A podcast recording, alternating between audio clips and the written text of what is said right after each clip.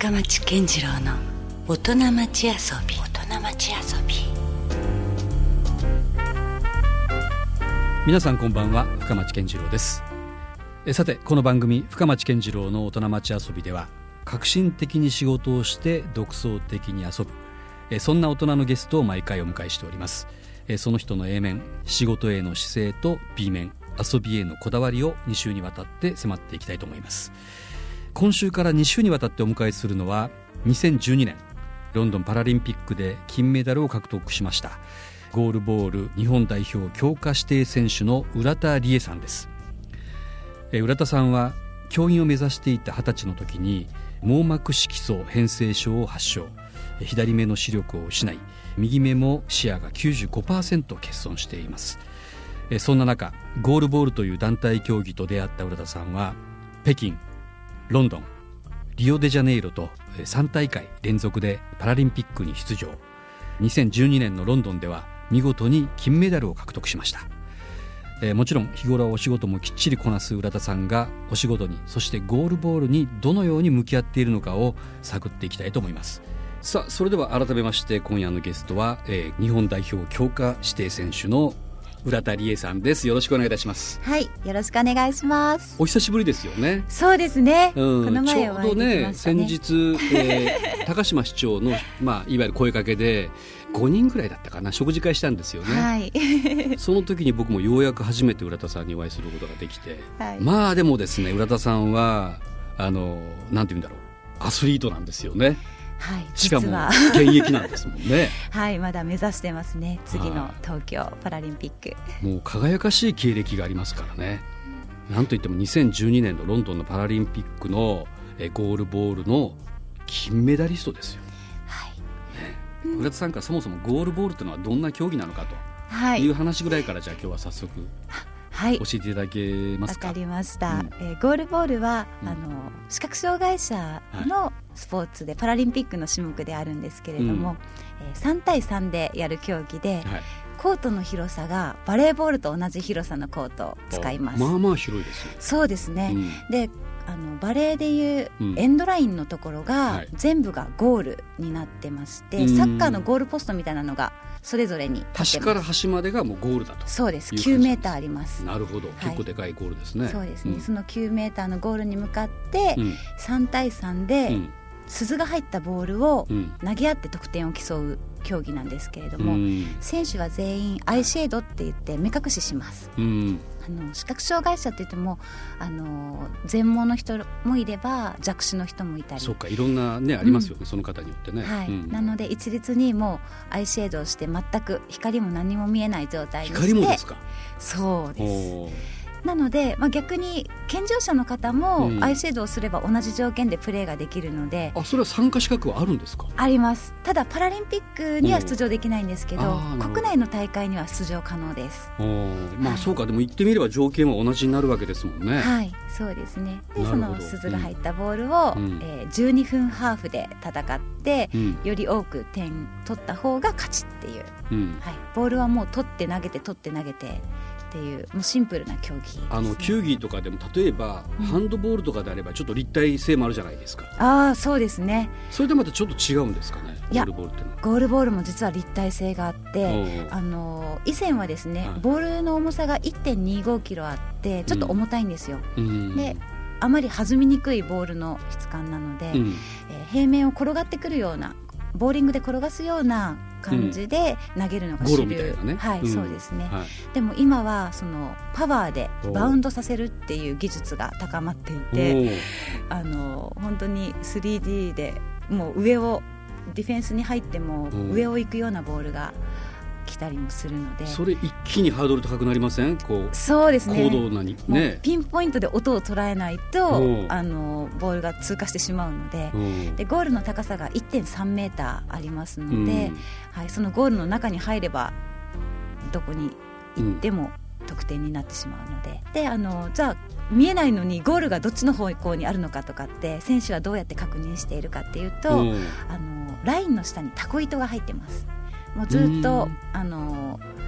タコ糸が張り巡らされていてその上からさらにラインテープが貼ってあるので、うん、その私たち選手はそのタコ糸のこうボコボコ感を感じながら、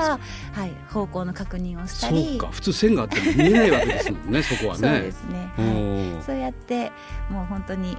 触った感触だったりあとは仲間の声かけだったりそしてボールの鈴の音とっていう音と気配と、うん、触った感覚と。でも試合中にですよそんなタコ糸のあの細かいあんなんとか認識できるんですか？認識できるようになります。すごいですね、はい、いやあのね僕ねやっぱルツさんと初めてそのお会いした時に、うん、もう空間認識力の高さにびっくりしたんですよだからもうあたかも見えてるかのようなね、うん、こう振る舞い方というか 身のこなし方がね、はい、すごくあって、うん、本当この人本当は見えてるんじゃないかなってちょっとね。そうでもそれよく言われるんですよ。あのこうやってあのお話ししていると目目と目が合うしなんか。そうでしょうでもこれ私訓練したんですよ。あそうなんだ。あの、ちゃんと相手の目を見て話すっていう訓練をして、何の違和感もないですよ、はい、あのお口があるところが 音源でしょ、ああそうですね。ってことはそこの大体男の人だったら1 0ンチぐらい上を見るとそこに目があるので、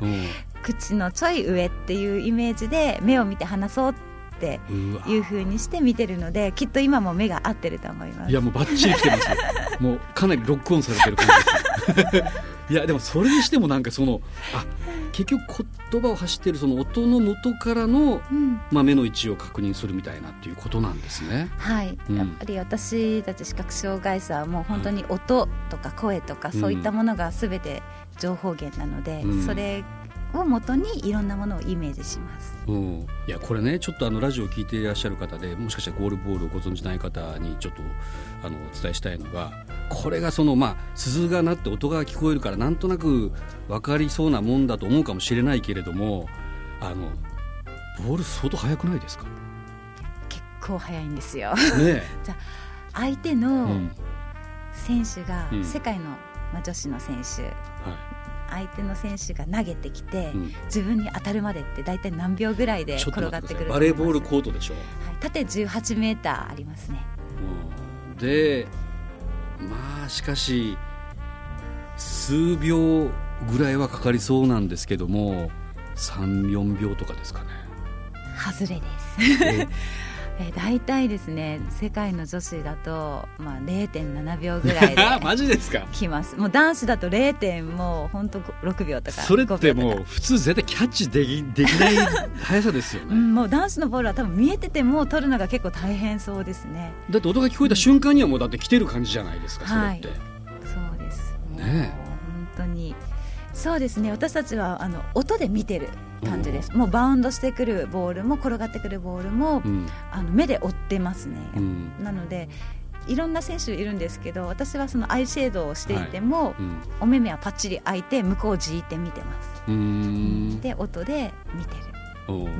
なるほどね。だからすごい音がとにかく重要な競技なんですよね、これは。そうですね。でそうした場合に、うん、これほらあのオーディエンスというか観客がいるわけでしょ？そうです。そうするとなんかほら、うん、声援とか邪魔になるんじゃないですかこれ、はい。なのでゴールボールは応援する時は、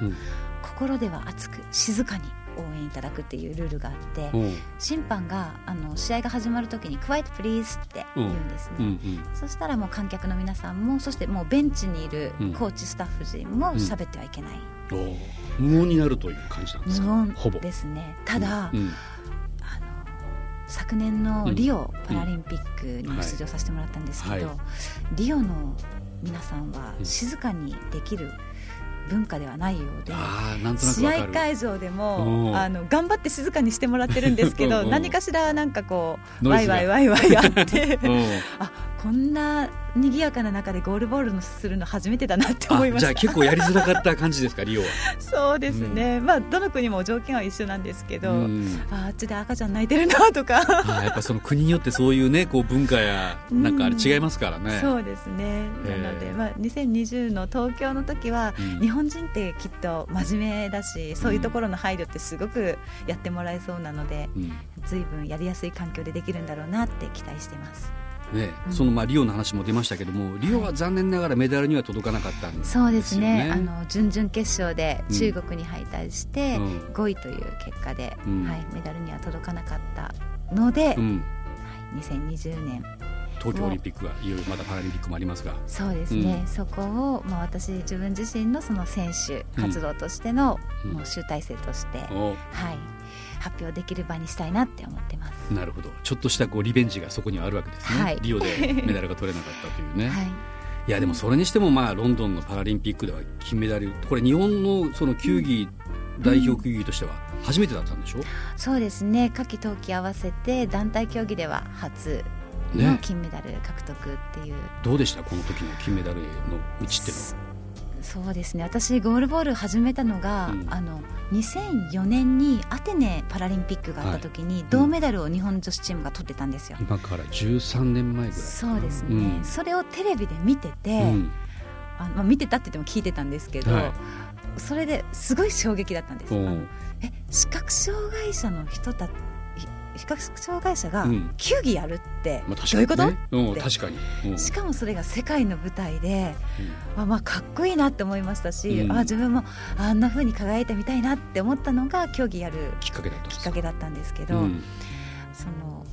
後もうゴールボールを自分も始めることになったんですけど、うん、初出場のパラリンピックが2008年の北京パラリンピック、うん、でここでは7位という結果で、うん、もうそれが悔しくって、もう次ロンドンでは必ず金メダル取るあやっぱりそういう目標がしっかりあったんですね、はい。でもうそのためにはじゃあ何が必要かっていうところを突き詰めて、ただあのゴールボールはチーム競技なので、どんなに私一人だけが強くなっても、ね、世界一を取ることは難しいですし、まあ、なのでやっぱりそのチームメートとの信頼関係ですね、うん、共に過ごす時間っていうのをすごく大事にしましたし、あの最小失点でパーフェクトに抑えるっていうのが、まあ、私たちの勝ちパターンだよねっていうのを共有して、ロンドンではそれが結果となって金メダル獲得につながった感じです。なるほどねまあしかしそれにしてもですよ。なかなかこうなんていうんですかこうすごいことですよねこれってね、うん、うん、でも本当にね自分たちだけの力では絶対に勝てなかったので、うん、その練習できる環境だったりとか、うん、本当にそれはもう職場の人たちも含めてですけれども、そういういろんな環境だったりとかすべての歯車がこうガチってあったからこそ金メダルって取れたんだなって思いますねもう本当改めてもうすごいことを成し遂げたんだなっていうのをね 今話をお伺いしているだけでも、えー、伝わってきたんですけれども、うん、まあなかなかそのいわゆるこうとはいえ激しいスポーツのようなイメージもあるんですよね。もうボールはボンボン体にぶつかるし、はい、もうなんならこう突き指とか当たり前に起こりそうな、ね、競技だし怪我とかはどうなんですか浦田さん。怪我はやっぱりありますね。その言われたように突き指は特に私センターっていうポジションでディフェンスが主な仕事なので、うん、まあ本当に真ん中にいるといろんなボールが飛んでくるので、うん、突き指はもう日常茶飯事ですし、うん、あとまだゴールボールを始めてそんなに経ってなかったんですけど、体がこう筋力とかもしっかりつけれてなかったので、あの初めて海岸遠征に行って、ブラジルのチームと当たって。投げてくるボールもすっごいパワーがあって、胸でバコンって受けた瞬間に肋骨を折られてしまって、えー、骨が折れるほどのパワー、はい。まあ、その頃の自分の体が鍛えられてなかったっていうのもまだあるんですけどそれぐらい威力があって、まあ、本当にそういう意味ではこう怪我っていうのは多い、ね、もうなんなら普通そこでちょっと心がくじけそうになったりしますよね。私にはやっぱりこの競技は無理だとかね。世界はやっぱりすごいとかちょっと心が折れそうな話ですよね、それ。そうですね、もう怪我もそうです、でもやっぱり、ああ、自分、センスないなって、実は何度も思って、何度もやめようって思ったことはあります。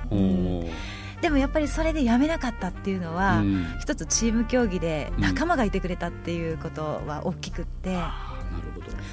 本当に一緒に時間を費やしてくれる先輩、うん、そしてコーチがいてくれたので、うん、もう一人だったら絶対やめてたと思うんですけど、うん、こんなに失点ばっかりする自分でも、うん、やっぱ仲間だって思ってもらえてるんだなっていうのがすごく嬉しくって、うん、あだったらこの先輩をもっと楽させてあげられるぐらい自分がもっと強くなろうっていう、うん、そういうふうに気持ちも持ち上げていってもらったので、はい、怪我は絶えませんでしたけど、まあ、うん。まあ、それに対するこうもちろんこう根気みたいなのもいるし、うん、やはりこう周りのサポートそうです、ね、みたいなものがないとやっぱりこれって成立しない、そうですね。ものなんですね。あとはあの私目が悪くなったのが二十、歳を過ぎてからなんですけど。完全に成人してからですよね。はい。なので目が見えなくなってからって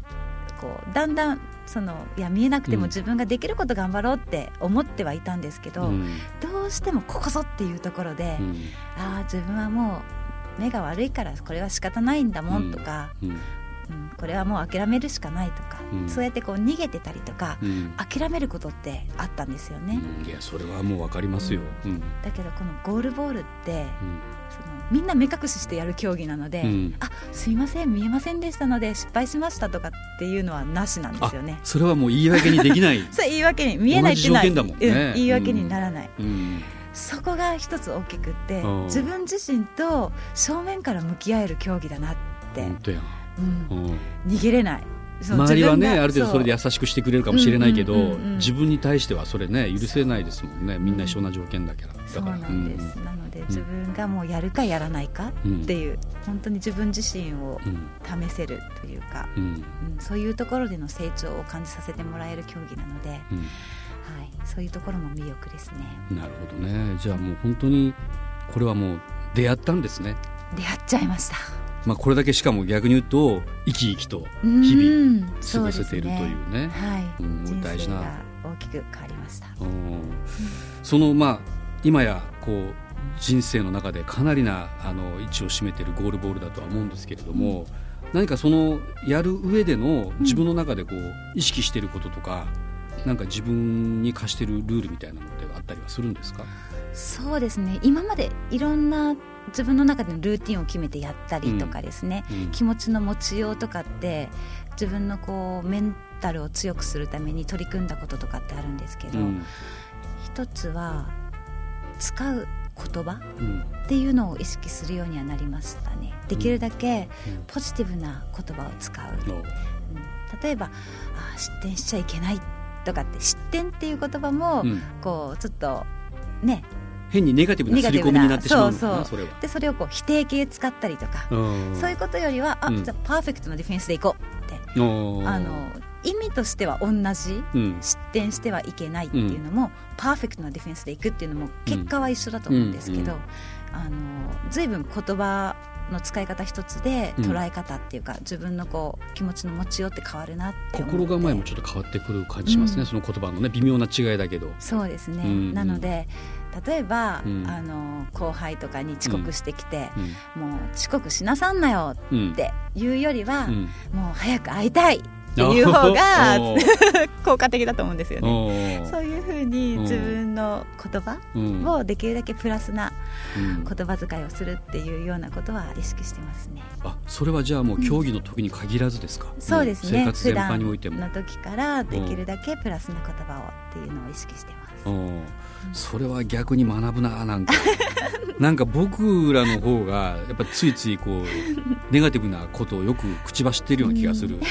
うん、ついついなんかね、うん、そうですね。特にそのアイコンタクトだったり相手の表情を見て察するとかっていうことが、うん、なかなか視覚に障害があると難しかったりするので、うん、言葉っていうのとその伝え方っていうのと、あと声のトーンですね、そういったところで受け取り方ってあのだいぶその選手間でも変わったりするので、うん、うん、そういうところは考えますね。なるほどね、うん、そのでもなんて言うんだろうこうそもそも世界が見えてたわけじゃないですか、はい、それでこうあるある日突然その視力を奪われるようなことだったんですか？いえあの網膜色素変性症っていう病気で、はい。うん、徐々にこう視力が低下して、うん、見える視野がこう狭くなっていくっていう進行性の病気なんですけど、うん、まあ、徐々にその進行の速度は本当に個人差があって、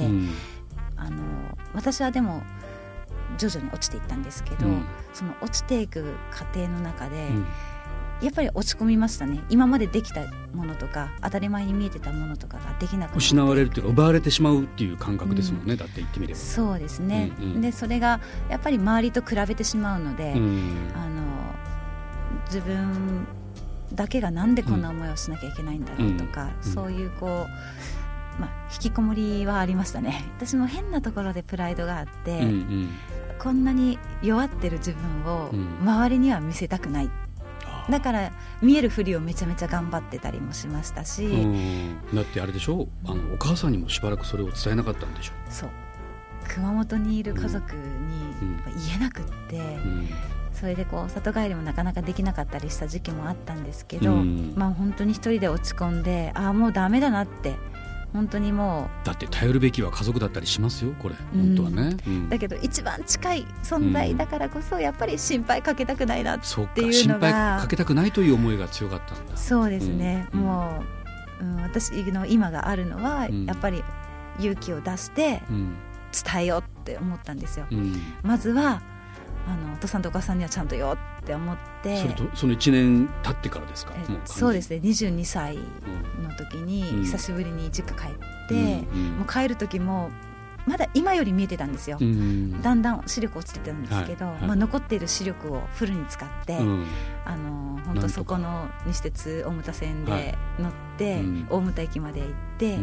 でそしたら、あの母が迎えに来てくれてたんで、もうそこで伝えて、うん、そしたらもうお母さんめちゃめちゃ泣いてるっていう感じだったんですけど、はい、でもまあ本当にそこで、うん、あ私にとっては、うん、そのこう勇気を出して一言を言うっていう見えないってそれを言うってすっごくハードルが高かったんですけど、どうでした？その実際告白して。いやお母さんとかに。あのほっとしました。なんか今まで全部自分で抱えてましたし、その見えるふりをしたりとか、うん、自分自身のこともやっぱりごまかしてきたので、うん、それって受け入れてなかったわけですよねその自分をね、ね、まだね。うん、で周りに対しても、うん、嘘の自分で、こうね作ってしまってたりとかしてたので、もうそれが全部なくなって、ああ私やっと言えたなって。うん、もう肩の力が抜けるそうもう見えるふりを頑張らんでいいんだっていう、そういう思いと、あとは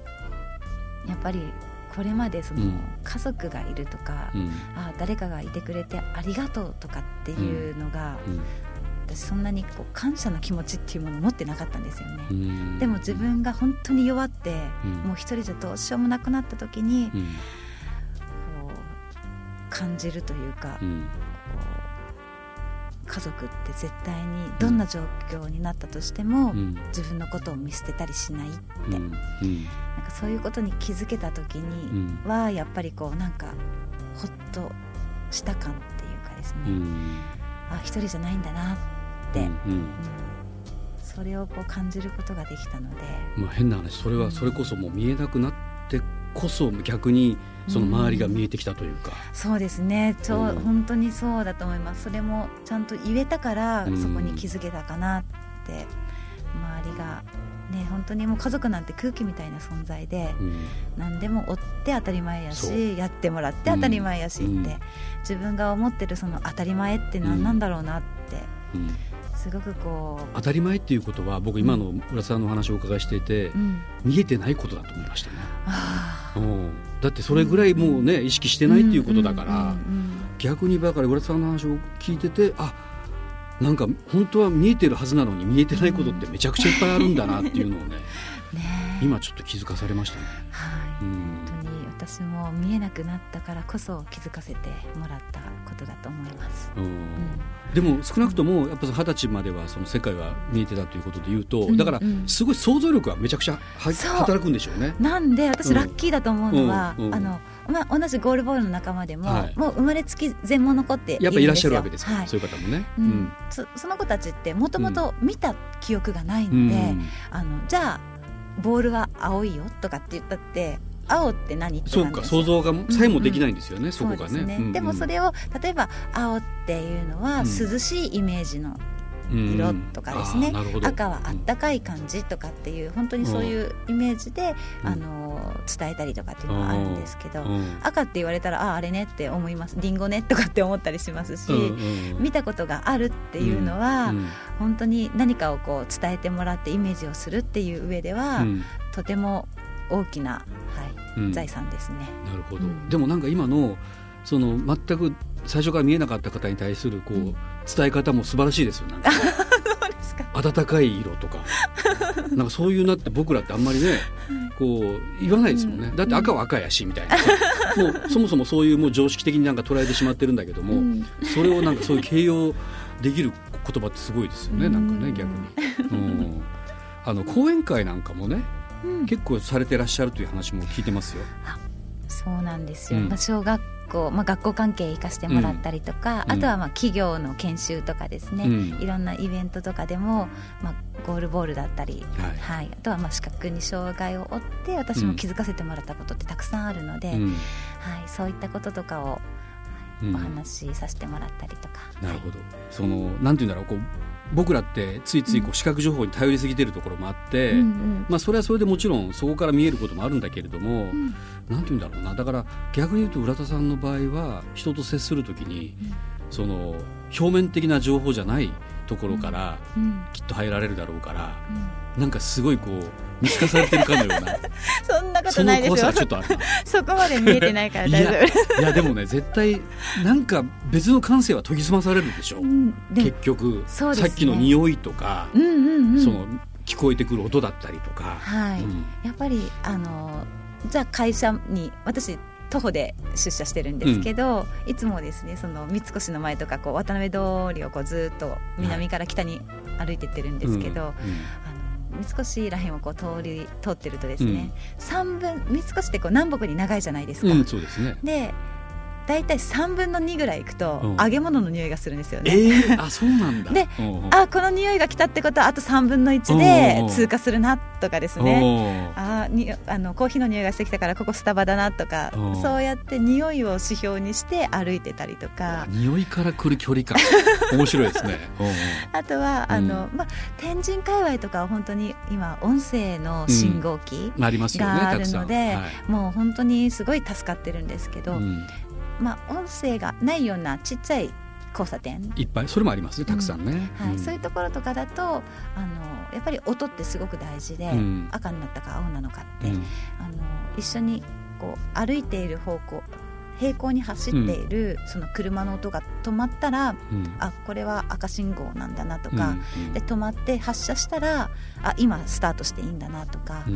はい、そうやって音を頼りにしてあのいろんなことをこう指標にして歩いてますね、うん、さあ今夜はですねゴールボール、えー、日本代表強化、えー、指定選手の浦田理恵さんにお越しいただきました。ゴールドメダリストとはいえまだまだもしかしたら浦田さんのことをご存じない方もいらっしゃるかもしれませんけども、まあ、日本を代表するような選手がこの福岡にいらっしゃるとい。うことをねこの機会にぜひしていただきたいですよね。はい、うん、あのまあ競技ゴールボールのこともご存じない方たくさんいらっしゃるとは思うんですけど、うん、はい、我々がなんか、あの近くで見れたりとかっていうタイミングというのはなかなかないんですかねそうですね、うん、あのまあ、福岡で大会やったりとかっていう部分は少ないんですけど、ただ、あのゴールボールは本当にアイシェードをすれば目隠しすれば、あの健常者の方でもできるスポーツなので体験はできるわけです、ね、体験はできます。いかにそれで難しいか多分分かるでしょうね、うん、でもそこにやっぱり面白さもありますし、あの月に1回あの誰でも参加できる練習会とかもやってたりとかあ,、ね、あと福岡ゴールボール大会っていうのを年に1回地域の大会としてやってるんですけど、うん、そこは健常者の方もチームを作って参戦してもらったりとかしているのでなるほど、はい、そういう情報はどこで我々は取ることができますか？そうですね。私が所属しているシーズアスリートシーズアスリート、はい、というところにお問い合わせいただいたりすると、はい、はい、情報を提供させていただきます。なるほど。じゃあ興味のある方はそのシーズアスリートで検索をしていただくのが一つですね。はい、ぜひよろしくお願いします。それでは浦田さんには引き続き今度はですねもうちょっと浦田さんの人間像に迫るプライベートな面も来週、はい、えー、深掘りしていきたいと思いますので引き続きよろしくお願いします。はい。今夜はありがとうございました。ありがとうございました。LoveFM Podcast。LoveFM のホームページではポッドキャストを配信中。スマートフォンやオーディオプレイヤーを使えばいつでもどこでも LoveFM が楽しめます。LoveFM.co.jp にアクセスしてくださいね。LoveFM Podcast。